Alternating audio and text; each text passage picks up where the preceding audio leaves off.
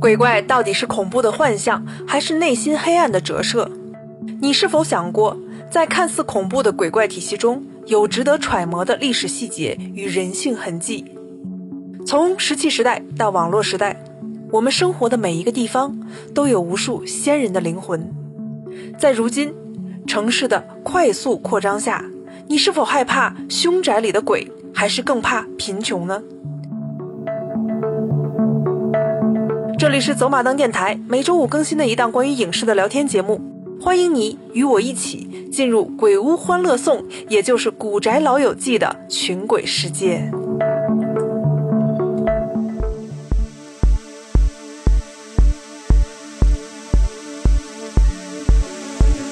好，欢迎收听本期的走马灯电台，这是我们的第三期。今天我们依旧跟大家聊非常有意思的话题，也是我们在前段时间看过的一个非常治愈我们的一个剧集啊。这个剧集是大概从二零一九年的时候我们就可以看到，所以今天我们在说这个剧集之前，一定要跟大家啊、来公布一下，今天陪伴大家聊天的是北瓜与老狗。嗯，老狗，老狗最近上了第三期节目，还是比较害羞一些啊。所以刚才我提到了那个让大家觉得嗯很好奇的一个剧集是什么呢？那就是来自 BBC 的《古宅老友记》，也就是《鬼屋欢乐颂》。现在有两个名字，你更喜欢哪个呢？鬼屋欢乐颂吧。啊，因为它真的是讲的是鬼屋的一个故事啊。那个老友记有点名字上容易让人联想到是不是内容撞车？哎，对，而且大家一想古宅老友记啊，那算了吧，不看了。哎 翻译很重要，就像咱们翻译奔驰，对吧宾士是吗？呃，对对对，它呃，香港叫宾士，哦，听着就好像没那么野性哈，就没哦就没那么 但是有的翻译大家都是各有好坏嘛啊。我们每次你看说到这个片子，大家肯定第一时间会想到这肯定是一个鬼片，因为鬼屋欢乐颂，鬼屋欢乐颂。但是提到鬼片，我们最先想到的就是一些非常黑暗的场景，就那种声音就开始响起来了哈。吓个人上个身儿，对，还有什么 jump scare 是吧？这是常规的我们鬼片和恐怖游戏当中最常规的一些操作，但是可能是。创作者他有一些自己一些夹带的私货吧，啊，所以他希望这个鬼故事能够更加反映当时的社会问题或者人性方面的一些问题，比如像泰国的一些鬼片，对，还有就是，哎呦，咱们现在做的一些鬼片，就基本上 等于是搞笑片了。就不吐槽了。对，但是嗯当年咱们也是做过很多非常优秀的一些恐怖题材的片子。对我们比如像以前看过的什么《黑楼惊魂是陈红演的》，，哎不是。陈红演的是另外一个，但是我忘了那个名字叫什么了啊？那陈红应该是朱时茂老师吧？哈，嗯对吧？对两个人当年正是特别漂亮的时候。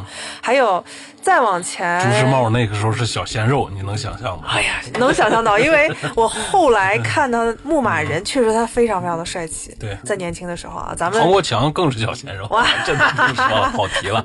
跑题了，跑题了啊！我们继续说回来当年的一些恐怖片，还有《毒吻》。《毒吻》一直在我的心目当中是一个恐怖片啊，但是我们也说回现在的话题，亚洲的恐怖片是整个恐怖片市场当中最优质的啊，因为它不光是让你觉得心里肝儿颤，而且后劲儿很大，关键是它里面的一些哲思也是非常多的，心理阴影面积给你造成对大一点。但是我也也一定要夸一下亚洲鬼片当中，它也不乏有一些又搞笑又恐怖，但是其他的一些东西也非常丰富的一些片子，嗯。比如像《灰魂夜》，对，嗯，这个喜剧就特别适合夏天看。贼凉快啊！看完了，还有《鬼宿舍》《鬼夫》《开心鬼》，《开心鬼》是一个系列，对吧？对它也捧红了很多女星，还有《鬼舞虐》，这也是唯一一个就是看那种的小品类的。是许氏三兄弟的项目，不是哦，呃不是还是五马是那些。不是不是，我我我我看过，但是猛的一下想不起来了。它里面有很多的一些当年经典的一些港星啊，还有《开心家族》，还有《鬼舞虐》。《鬼舞虐》刚才我也说了，就是泰国的一个鬼片儿，就是对每一次你在刚看的时候就哇好恐怖啊，结果到最后你能笑的都已经失声了啊。这些都是有幽默元素的一些电影，但是质量。大家都参差不齐嘛。而且常规的一些欧美鬼片儿，我们也不是说像以前的群尸玩过界，大家都是什么吃大肠，然后还有血浆，对吧？对欧美的我们常规的一般都是这样的。欧美的这个恐怖片儿、鬼片儿，它是费血浆。对，呃，咱们亚洲的普遍是伸舌头费口水。但是也是跟咱们当时看的东西有断层是有原因的。后来我再查了一下，其实欧美的一些恐怖片，尤其是鬼片，它其实在早年间也是有一些非常惊悚的东西，比如像一九八八年。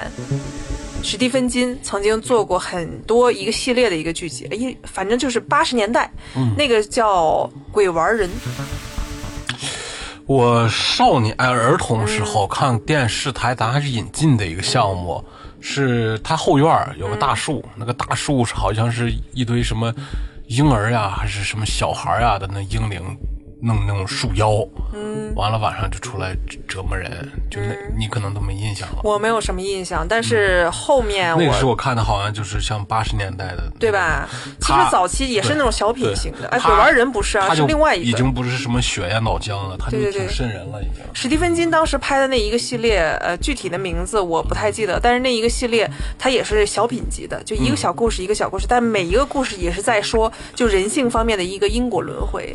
跟咱们亚洲有异曲同工之妙啊，所以今天送给大家的这个片子，它既没有让你觉得非常阴森的东西，也没有让你觉得啊是血浆满天飞的欧美常规的一些操作。今天这个题材，它是灵异爱好者肯定会很喜欢，但是历史题材爱好者也会很喜欢，喜剧题材爱好者也非常喜欢的 BBC 的电视剧《古宅老友记》，也就是《鬼屋欢乐颂》。嗯我们先来看一下《古宅老友记》，它是二零一九年英国广播公司 BBC 出品的，原名叫 Ghost，、哦，就是鬼魂嘛，群鬼，Ghost 幽灵嘛？对我当时在看这个名字的时候，我还以为，哎，这不是那个易卜生大师他当时写的那个群鬼吗？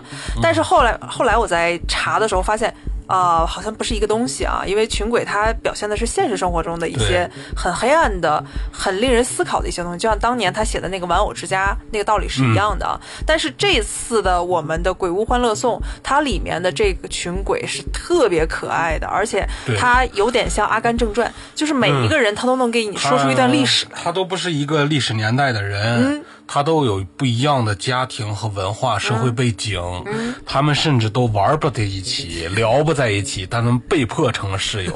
所以说，呃，被迫成了室友。挺有意思这种这种情节喜剧。是啊，而且这一群群鬼，他们不光是。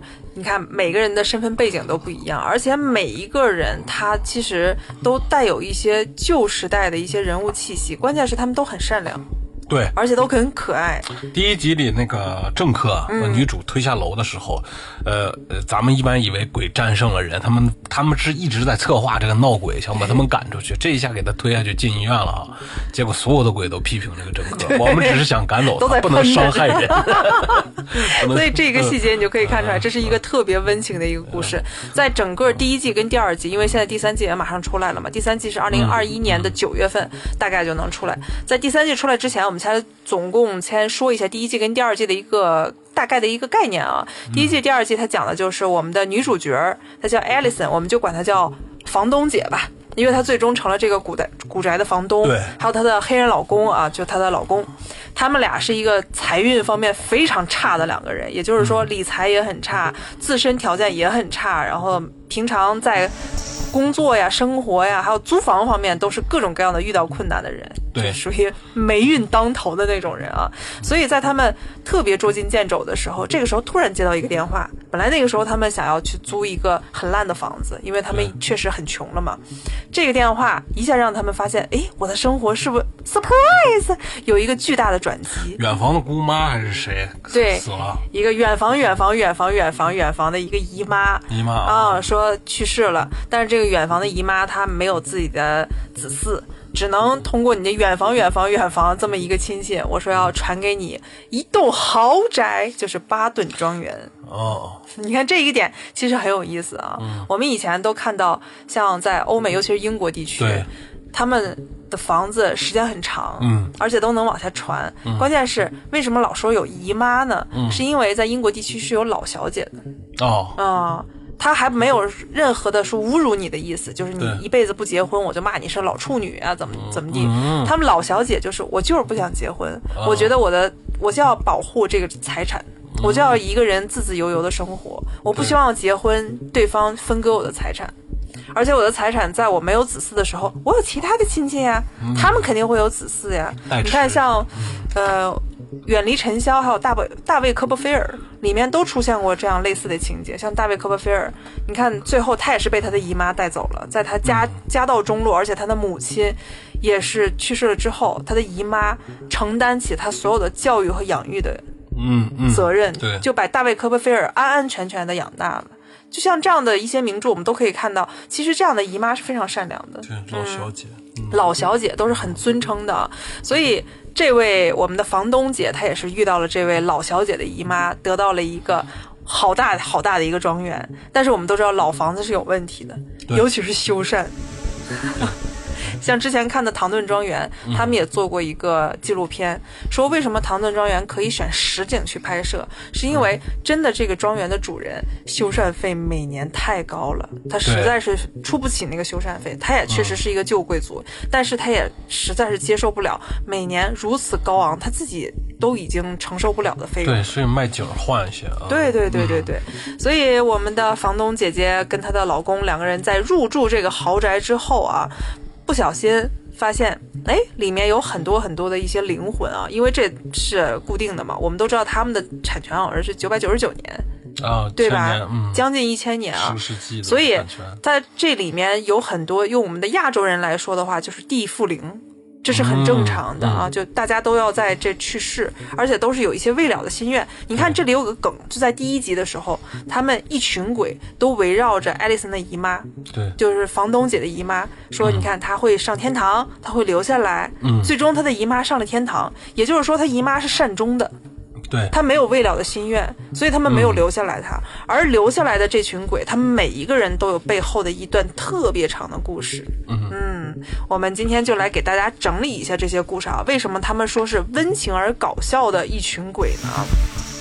现在《古宅老友记》的第二季已经完结了啊，我们看一下每一个鬼都来自什么样的一个故事。他们是从穴居人到都铎王朝的贵族，再到猎巫事件的牺牲者，再到现代的保守党，而且每个鬼的大段的独白，嗯都能去展现他的历史啊。对来，你记得哪个鬼让你印象深刻了我记得公园管理员儿？Pat，对吧？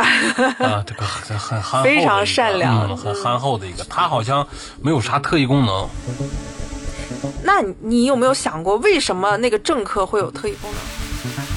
我我没想过，我只记得他不穿裤子，他一直保持不穿裤子。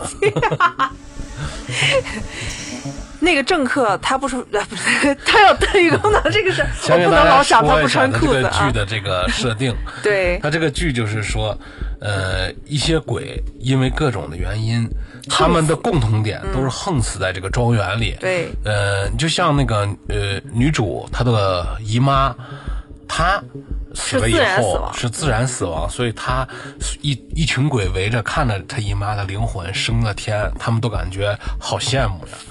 他们以为是有一个伴儿了嘛，结果 还是留下了有个室友是吧？这些人、这些鬼被禁锢在这个城堡里，他们还有一个特点就是，你死的时候什么状态，他就一直保持什么状态。嗯，你被烧死的，你身上一直有焦味儿。嗯，你被一箭穿喉的，那个剑会一直保持你说话声音怪怪的，喉咙上一直卡着一个剑。你死的时候。可能是在羞羞的事儿，有可能是在上厕所，那么你的裤子永远提不上来。还有一个被送上断头台，在那儿被被斩首的一个人，对对对他永远跟他的头没法在一起，或者抱着，或者拎着自己的脑袋。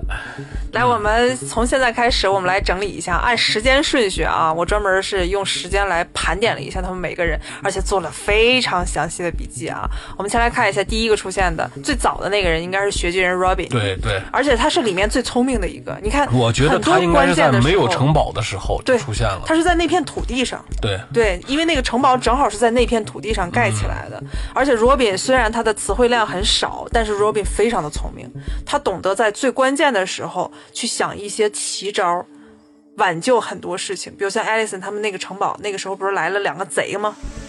对吧？Robin 还用自己马上就能出城堡的那个圈，因为他们出不了那个城堡嘛，他用他的那个狼嚎的那个技巧，因为嗯穴居人都有狼嚎的技巧呃啊，邻居的狗给招过来了啊，然后邻居发现，哎，这个城堡里。应该说，这个庄园里进贼了，嗯邻居帮他报的警、对，啊。然后 Robin 他应该是最古老的，而且他的以嚎叫为对白，他是石器时代的一个幽灵。虽然 Robin 是这个土地上最早的一个幽灵，但是这个土地上其实最早的住户还不是 Robin，Robin 他只是一个在土地上的人。他好像不会说整的话，对他他他会一些简单的词语和和用手语沟通，嗯完了会下棋，哎，完了，他的特异功能好像是能控制，就是电流，像电电灯，它能让电灯闪，嗯电灯闪，可能是让电灯那个加点电压，减点电压，就这种活儿。就通过它的电磁力啊。你看，在剧中介绍这个庄园始于是一四六九年，特别早。那个时候应该是英格兰人进入黄金时间的都铎王朝。都铎王朝是一个非常黑暗的一个时期。对然后那个时期有一个后来动画片当中的一个原型人物叫亨利八世。嗯嗯，你知道亨利八世他的原型，他后来就被改编成一个动画片和一个童话，你知道是什么吗？蓝胡子。蓝胡子，对我小的时候童年阴影嘛，小的时候谁都看过蓝胡子，就是一个杀妻狂魔，那那么小就看那种，不是那个格林童话好吗？我也看格林童话了，我看的是少儿版的，怎么没有？动画片里演的嘛。哦我问过周围所有咱们适龄的人，大家都说啊，我我都看过蓝胡子，我吓得够呛。就是格林童话里唯一一个能把大家吓尿的，就是蓝胡子。而蓝胡子的原型亨利八世，他那个时候娶了六个老婆，他杀了两个。哎呀，而为了他的第二任妻子，因为第一任妻子是阿拉贡的凯瑟琳嘛，第二任妻子就是非常非常著名的上了断头台的安妮·柏林。因为这个人他特别善用权术，当年我记得斯嘉丽·约翰逊跟娜塔莉·波特曼演过一个电影，就叫《鸠占鹊巢》。里面讲的就是安妮·柏林跟亨利八世那点事儿。就是安妮·柏林这个人非常非常的聪明，但是聪明反被聪明误。他用那种，哎，我钓鱼，我勾搭你，欲擒故纵，把亨利八世治得服服帖帖的，差不多。然后那个时候他就希望暴躁的亨利八世全部都听他的，而且他还摄政。因为你说这个女人多厉害啊！她只是生错了一个时代啊。那个时候，亨利八世确实是非常非常喜欢她，而且为了她要跟自己的第一任妻子离婚。但是那个时候，你看天主教会他是不允许在那个那个年代不允许离婚的嘛。亨利八世那个时候无限的向天主教会说：“我为了娶安妮·柏林，我要跟上一任离婚。”天主教会说：“不行，不行，不行，因为他们是跟西班牙的贵族联的姻嘛，说不行，不可以，你这不。”符合规定，所以亨利八世说：“那好吧，既然不符合规定，你们屡次的都拒绝我，那我就来个宗教改革。宗教改革是这么来的，哦但是亨利八世在大力推行宗教改革之中，他为了去巩固自己的地位，因为提供了宗教改革，改革了宗教，你中间还有很多贵族的利益，对吧？对，为了保证那些贵族的利益，所以亨利八世他又杀了很多反对他的贵族。你看，为了安妮·柏林，两个人其实等于手上都沾了一些血啊。够折腾的。就两个人都是历史当中应该说很受争议的人。这个时候杀的那个贵族就是我们这里的第二代的主人，那就是那个断头的贵族。断头的贵族其实他是跟 Robin 是一个演员演的，嗯，没有想到吧？没有，你有没有看出来？他俩是一个演员？看不出来。断头博士叫 Hamfley，我们就管他叫断头哥吧。就没头无头骑士叫断头哥啊，他们这么生演员，当然，也就是说，他们演员其实因为断头哥他很少出现，而且 Robin 这个角色，也就是洞穴人，他不是经常都是大胡子嘛，而且牙齿底下又垫了一下，所以我们就看不出来。断头人他也是脑袋上裹的绿布绿布对演的，对他也不常出现，他一般都是身体出现，然后声音都是 OS 到处使对。然后这个时候就有很多的贵族，按理说我们看到的这个断头哥应该就是在亨利八世时代被砍砍下的头啊。说完他，我们再来看下一个时间线的一个人物啊。那下一任死在这个庄园的就是 Mary。Mary 这个角色特别特别的有意思，她是，但是她死得很惨，她是一个死于臭名昭著的女巫审判嗯，这个咱们都听说过吧？对吧？咱们在很多的影视剧当中都略有耳闻中啊世。纪女巫审判。对对对，这场差不多十五世纪，也就是一四零一年到一五零零年期间持续了三百多年的运动，它不光是杀害了很多很多无辜的人，其中的数以万计的一些无辜的女性被残忍的杀害，对而且里面的那些女性，她其实很多很，其实全都很冤。全部都非常冤，他们不光是因为对方觉得，哎，对方是想侵占你的土地，嗯，或者侵占你的家产，或者侵占你这个人。当你不同意的时候，他就说你是女巫，我看见你有一天晚上在树林里干嘛干嘛干嘛，就这么一句话就能害死他，然后他就会被烧死。因为那个时候大家完全依附于宗教嘛，而且大家很很恐惧那些新生的事物，还有一些自然无法解释的一些事物，所以大家就觉得把我的恐惧倾泻给另外一个人，嗯这是最好的一种献祭。所以那个时候很多女性被残忍杀害。那个时候，你看梦露有第三任的老公，梦露很多老公嘛，她的亚瑟米勒让我印象特别深刻。他曾经也写过一个特别著名的小说，叫《萨勒姆女巫》。嗯，萨勒姆女巫这个案子是真的发生过，但是它发生的时间却是在美国，17世纪是在波士顿那个地方啊，是一九呃一六九二年到一六九三年。为什么萨勒姆女巫她要写这个东西呢？是因为她那个时候在批判美国的麦肯锡主义。嗯我们都知道麦肯锡主义他干了点什么事儿，对吧？我们就不细聊，但是大家都基本上对历史有一些了解的话，你都会稍稍知道麦肯锡主义当时做了些什么事儿，对吧？所以亚瑟米勒在写这部小说的时候，根据原来的那件事儿，然后影射当时的麦肯锡主义，就觉得你这样是滥杀无辜，哦对吧是？这样，嗯，所以大家如果对这段历史想要了解一下的话，可以去看一下二零一一年 BBC 有一个纪录片叫《女巫审判》，就带领我们去看一下那一段黑暗、非常非常黑暗的中世纪的一个历史。而 Mary 这个角色呢，她不光是死得很冤，因为她就是一个很笨拙的一个女佣，对吧？嗯，而且她的词汇量，我们可以看出来她词汇量非常少。我记得有一集也是受教育非常低，应应该就是没受教育，就是个农妇，嗯，就是个普通农妇。你看有一集他们的庄园进来两个贼，就是进来两个贼那一集，对，女主人说这样的这样的，Mary Mary，你去帮我看一下他们都偷什么了。结果 Mary 站在那个车前面，看到那些餐具，那个银质的餐具，还有很多的一些玻璃餐具或者水晶做的一些餐具，她他说不上来。用形容词，对，呃，他都没有那么多名词的 储对备，，什么、呃洋蓟啊、洋葱，他就一直在形容这个东西像一个什么东西，但是他，你说再把它具象的去形容这件事儿到底是怎么回事，他形容不出来。所以女主角说：“Mary，他到底偷了什么啊、我啊，我我也说不上来。”这就证明教育的。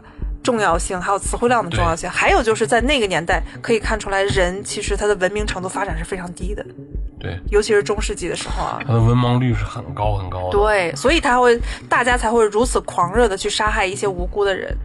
我们再来看一下，在 Mary 的后面，在十七世纪的一个初期啊，英国爆发了很多瘟疫，这个时候就影射到他们地下室。我们的房东姐在去查电表的时候，就会发现，喂、地下室怎么这么多人？对，他这个地下室是是一波嗯死于瘟疫被埋了的，好像对是对对对对，死于瘟疫的人，他而且还从来不上来，他们就在地下室 因。为他们就是在地下室那块地儿死的啊。对应该是他们死去之后被隔离，隔离的时候就全部因为都患病了嘛，全部都放在一个乱葬坑里。对，嗯，所以他们永远都上不去，他们也不愿意上去。那个时候我记得有一个细节特别逗，就考古学家发现他们家底下有很多的一些尸骨，说哇塞发达了啊，你们这都是来自什么十七世纪的尸骨，都是有考古价值的。结果那帮鬼魂就这样看那考古学家，就指着其中一个尸骨说，哎哎，Jordan，这应该是你吧？然后其中那个鬼说。哎，你怎么这么确定？你看那牙，就有一个地包天。特别有意思啊，所以大家可以看一下这个细节，特有意思。再往下看一下，在瘟疫大爆发之后，出现了一个差不多是十七世纪的一个中期，嗯。有一个贵族，这是我一直搞不明白的一点，嗯。就是那个黑人穿的一身洛可可风格的裙子。嗯。Kitty 对，对挺活泼的呢。对对，黑人姐姐，嗯嗯，非常的活泼，她不叫 Kitty 嘛？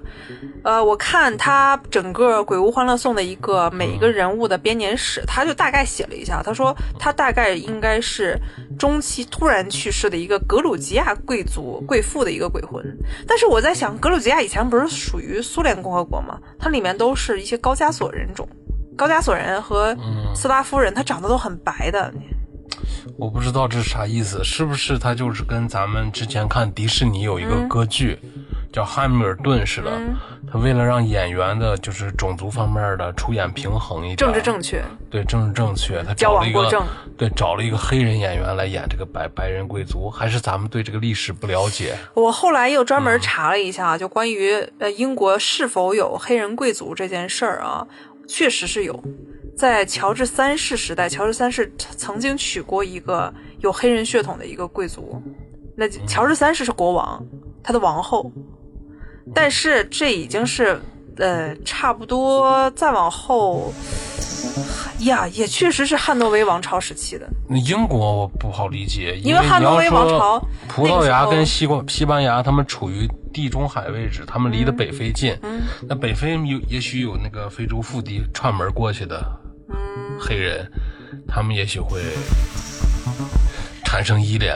也确实，那个时期有一部分就是古老的黑非洲贵族，他们确实也会跟英国应该说是家族之间有一些联谊，因为他们是看你的财产和你的名望的。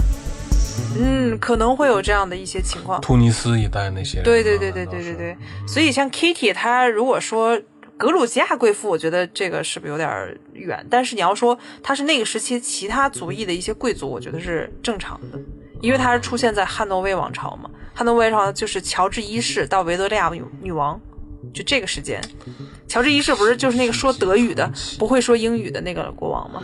十七世纪初期，不敢想象。中期，中期，中期嗯，差不多。因为乔治三世，刚才我也说，他确实娶过一个非洲裔的、有非洲裔血统的一位王后，成为女王，嗯，所以这个就不过啊，我们就管她叫黑人姐姐。对吧？黑人姐姐啊，再往后就有一个非常酸乳的一个诗人，他走到哪儿都是那种嗯特别酸乳的一个气质啊。他就是托马斯，托马斯他生活的年代应该是摄政年代，也就是汉诺威王朝的后面的摄政年代。这个年代就出现了很多一些诗人，比如像，哎，玛丽雪莱是不是也是这个年代的？而且还有拜伦，拜伦我们都知道是非常著名的诗人，雪莱他们都差不多应该是这个时代的，因为我们的托马斯也就是诗人哥哥，我们管他叫诗人哥吧对，他一直在说，说我这辈子最大的敌人就是拜伦，拜伦抢了我所有的风头，而且他特别浪漫，看到女主角我们的房东姐之后，就对他展展开了一些攻势啊，但是他没有想到我是鬼魂，而房东姐姐是个人，他完全没有往这上想。当房东姐姐唱圣诞歌曲的时候，他又被房东姐姐无限的给迷倒了，特别浪漫的一个人啊。再往下就是让大家都爆笑的一个角色，这个角色就是一个 Lady Fanny，也就是 Fanny 女士，她是真正的巴顿庄园的女主人。Lady Fanny Baden 生活的年代应该比前面几个人认识的都晚的很多啊。据她说，她应该是爱德华七世时期，对因为我们都知道爱德华八世是谁了，那就是现在的英国女王，对吧？她的父亲是乔治六世，她的哥哥就是爱德华八世。对嗯，就那个时代就已经很近了啊。嗯，而且那个时候，亚历桑德拉皇后还亲自送给她丈夫一颗价值连城的阿拉伯宝石。你看他们在经济危机的时候，他们的巴顿庄园马上保不住的时候，他说：“哎，去找那块宝石，我们家有一颗传世的宝石。”结果他发现，哎，完了，是我那个三男制的丈夫把那个宝石给卖了。所有人空跑了一场，啊，这个三男志是，嗯。他这个这个庄园的这个女主人叫什么夫人我忘了，就 Fanny 夫人，啊，翻译夫人，她这个挺有意思，她发现她就是她死的时候是被她丈夫从后面从二楼推下去推下嗯。窗户推下坠落而死的。恰好她是从那个窗户上看到她丈夫之念之前出轨，你看这就是老小姐为什么大家不愿意是发现她丈夫趴在园丁的身上，后面还趴了个管家，反正是，反正是，然后他们调侃挺费脑，子的这就是三男制。对，他当时完全不理解他的那个执念也是完全不理解为什么那个年代会这样。对那年代这种事儿挺、挺夸张的，它不是个正常行为，它会被人发现是一种对挺邪恶的事儿。而且为什么她丈夫会杀了她而不跟她离婚呢？是因为她是旧贵族，她有财产，她的丈夫知道她发现这事儿之后，她丈夫只能把她杀掉，然后这样的就可以隐藏。这样的就能吞并他的财产。你看，这就是很多老小姐为什么不愿意结婚，因为她知道很多人是有的一些鬼迷心窍的，对吧？她死的就很冤，但是她后面我们也可以看出来，她其实是一个非常向往爱情的，然后向往对吧？曾经年轻时候一切的一个人。她那个时候不小心看了一本色情小说，在看色情小说的时候，看完了。突然间看到我们的房东姐的老公干完活，在园子里干完活，把上衣给脱掉了，他呜，直接把持不住自己了。你看人性还是很真实的啊！我们再从我们的巴顿庄园真正女主人 Fanny 再往后，Fanny 的声音不是特别麻烦吗？她每次都在同一个时间点，嗷的一声从楼上跳下来，所以他们那个时候还把那个表给调了一下啊。对对，因为他每次都是后半夜跳楼，后半夜跳楼呢，所有的鬼都休息不好。完了，这时候就是艾丽森好像就是房东姐也休息不好对，政客想了个办法，就是让他把钟往后拨三小时。嗯那个钟当小的时候，他一跳楼，正好是帮大家叫起床了，七点多八点多的时候。哎，这帮人太逗了啊！再来看一下近代，也就是跟我们的生活其实非常相近的近代的三位啊，嗯有一个一九八四年死于熊孩子弓箭的一个童子军教练叫 Pat，就刚才你说的那个特别可爱的那位啊，还有第二次世界大战时期的一个陆军上尉，他没有名字，但是大家都管叫 Captain，也就是上尉的意思啊。还有一位就是我们的政客 Julian，Julian 的人气特别高。不光是因为他长得很高，其实长得还不错啊。关键是他是里面贼鸡贼的一个角色。对，而且我后来想明白，为什么他能碰到我们的房东姐，就能把他推下楼，嗯，是因为他是这里时间线最晚的一个。也就是说，他是阴界跟阳界之间，他还有一部分的阳界的能量，哦，嗯，所以他能触碰到现实当中的一些东西，对，对吧？有点道理。你看那个时候，我们的房东姐跟她老公，因为就是一直不堪那个鸽子其扰，然后说想把那个鸽子轰出去，一不小心就被他给怼下去，怼下去被大家喷嘛。而且我们的房东姐她在去看医生那段也特别逗，她一开始不相信自己能看到鬼，她是跟她老公说，说我看见了一群鬼，呃，怎么样怎么样形容？她老公说啊，你可能是最近太累了，你病了，嗯，或者你脑震荡了对。，可能是你昨天从楼上摔下来以后脑震荡了，有一些幻觉是正常的，咱们去看看医生吧。她到了那儿，笑死我了，好像是呃去去了一个，呃不是去是全科医生，是精神类的，嗯全科医生嗯精神类的。完了去去看完了，她老公可能是给她，应该不是挂号，不知道办什么事儿呢，她自己在那儿等大夫来。这时候呢，呃，其实那个诊室是空着的，但是他面前坐的一个医生，他跟人家又倾诉了，大夫又劝他说：“你这个是，呃，因因为怎么怎么着，你开了天眼了。”嗯，你这是一个非常酷的一件事儿。完了，他说啊，这是医生该说的话吗？他说 你能看见我就已经说明这件事儿了。这完了，他自己就愣住了。他说这是什么意思？再一看，推门，医医生进来了，真完了正的医生往那椅子上一坐，把那个人嘣儿给挤到墙里去了。他他他才知道，原来真的中招了。对，而且他的第一个反应就是赶快跟她老公去找房子，说这个庄园我住不成了，你看我我们赶快要去找房子。结果他在找房子的时候，就因为就是英国整个它的一个产权房产的一个地貌啊，他是好像是我记得。她想搬走，但是她老公说、想都别想了，房子已经贷款抵押出去贷款了，嗯贷款拿回来的钱也退不回去了，全给了装修公司了。他们要把那个房子改造成旅馆，所以那些鬼才想把他们赶走，才推下去的。对，所以那个时候他也不堪其扰，因为他也是看到了嘛，很多他不该看到的东西嘛，所以他就说那咱们就为了清清静一点，咱们去找一个真正清静的地方。结果发现 房房产经纪人带过去的每一个地方都有鬼。那自从开了天眼以后，他就嗯看到世间就没有没有没有没有鬼的地方，对，还有我记得有两个是那个二战的德军，他们在空中哈、还冲他打招呼，嗨，然后呢，我的天，太闹心了。还 还是自己家庄园里的鬼温馨一点。是，那毕竟都是跟自己曾经有联系的啊。后来他就妥协了对，Fanny 好像还是召集祖先呢鬼开开会了。然后大家就生活在一起，而且大家到最后就一直在帮我们的房东姐，他们在盈利。你看，在第一季的时候，他们完全都没有盈利。我感觉是每次刚搅局，他们每次刚刚他们有一点有一点点迹象的时候，哎，突然就来一个大杀器，这样他的迹象就全没了。对，而且他们还其实还帮过他。你看他的邻居之前想吞并他的巴顿庄园，也是那群鬼帮助他把他的邻居给赶跑了。啊，只只负责赶跑这个事儿。可是这两个人的这个生活上是债务危机啊、财财务危机啊，他们只给捣乱了。他们说，嗯，要不呃网上招募人家收费来看鬼吧？嗯，啊，这些鬼也不配合，给你瞎捣乱。结果 我们的房东姐还亲自上阵了。嗯这个有一个拍电视剧的，呃，剧组外外联找到他了，说这个地方气质不错，挺适合拍点儿，呃，那个年代带点恐怖的那个片儿的。完了去了以后，也是这帮人搅局，让人家干不成，走了。还拍那个什么历史题材的，还有一个拜伦的一个角色，结果让托马斯啊，托马斯就很生气，说啊，这个人是我的敌人。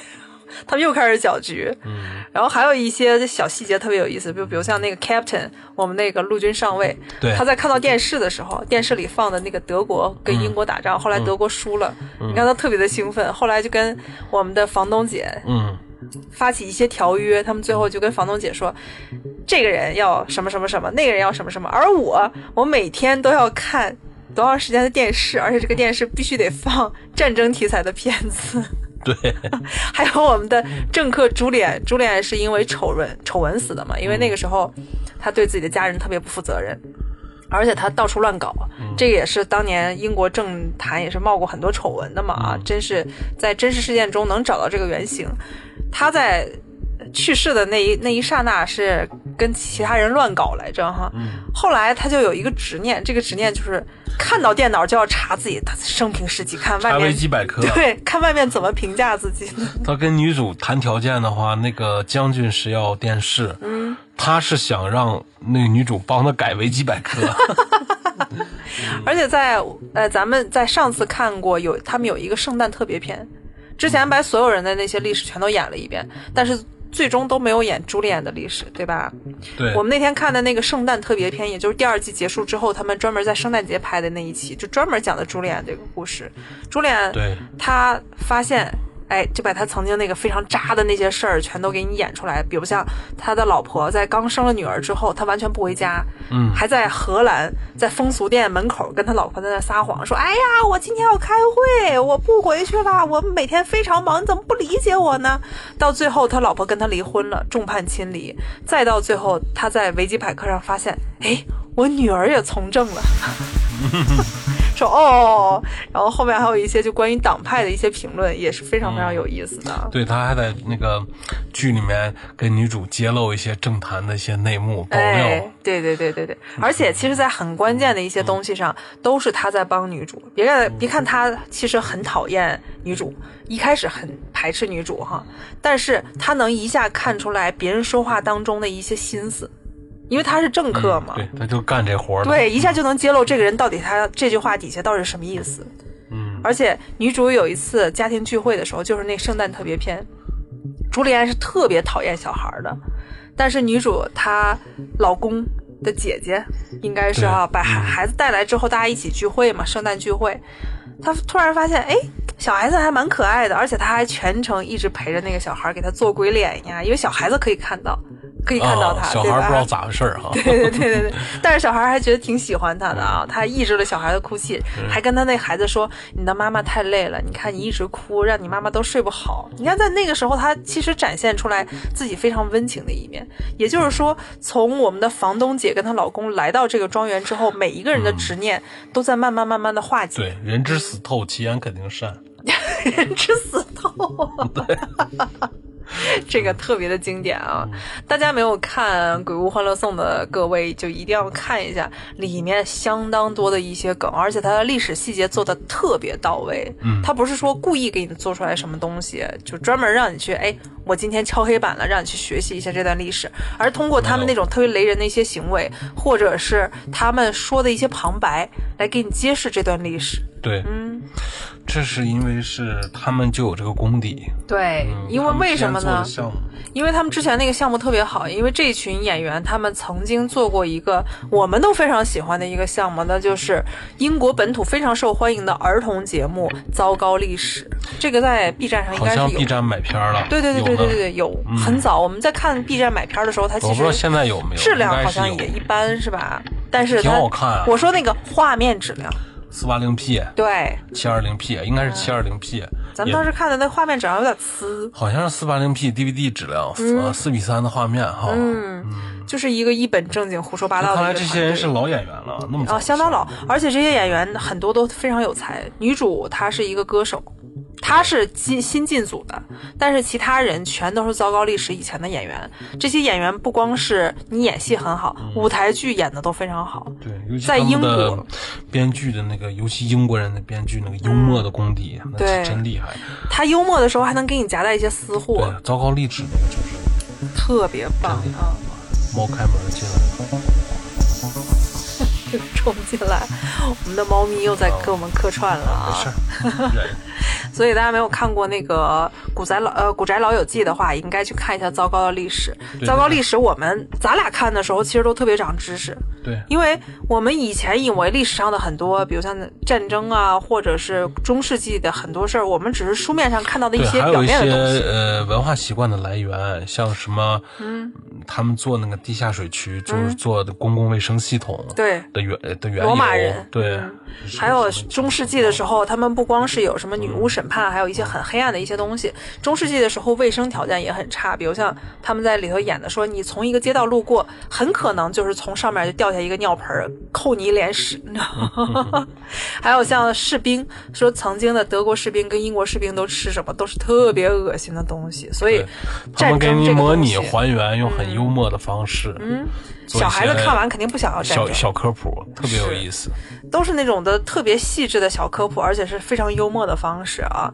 所以《古宅老友记》跟那个《糟糕的历史》，我们同时都推荐一下，可以让你的孩子，比如像三岁以后，哎，三岁有点小。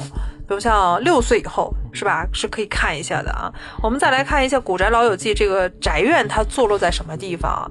他们英国有很多这样的宅院，就比如像城堡啊、庄园呀、我们之前说的唐顿庄园不就是实景拍摄的吗？剧中的我们的巴顿庄园实景是坐落在英国萨里郡乡间一件建造于十五世纪的一个别墅。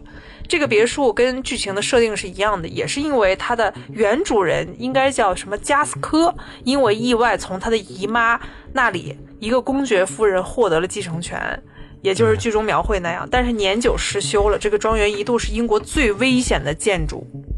哎呀，但是他们拍片的时候也确实展示这个庄园的危险了啊。还有就是，这也是让它成为这部闹鬼情景喜剧当中的一个非常完美的实景表现啊。我们再来看一下《糟糕的历史》。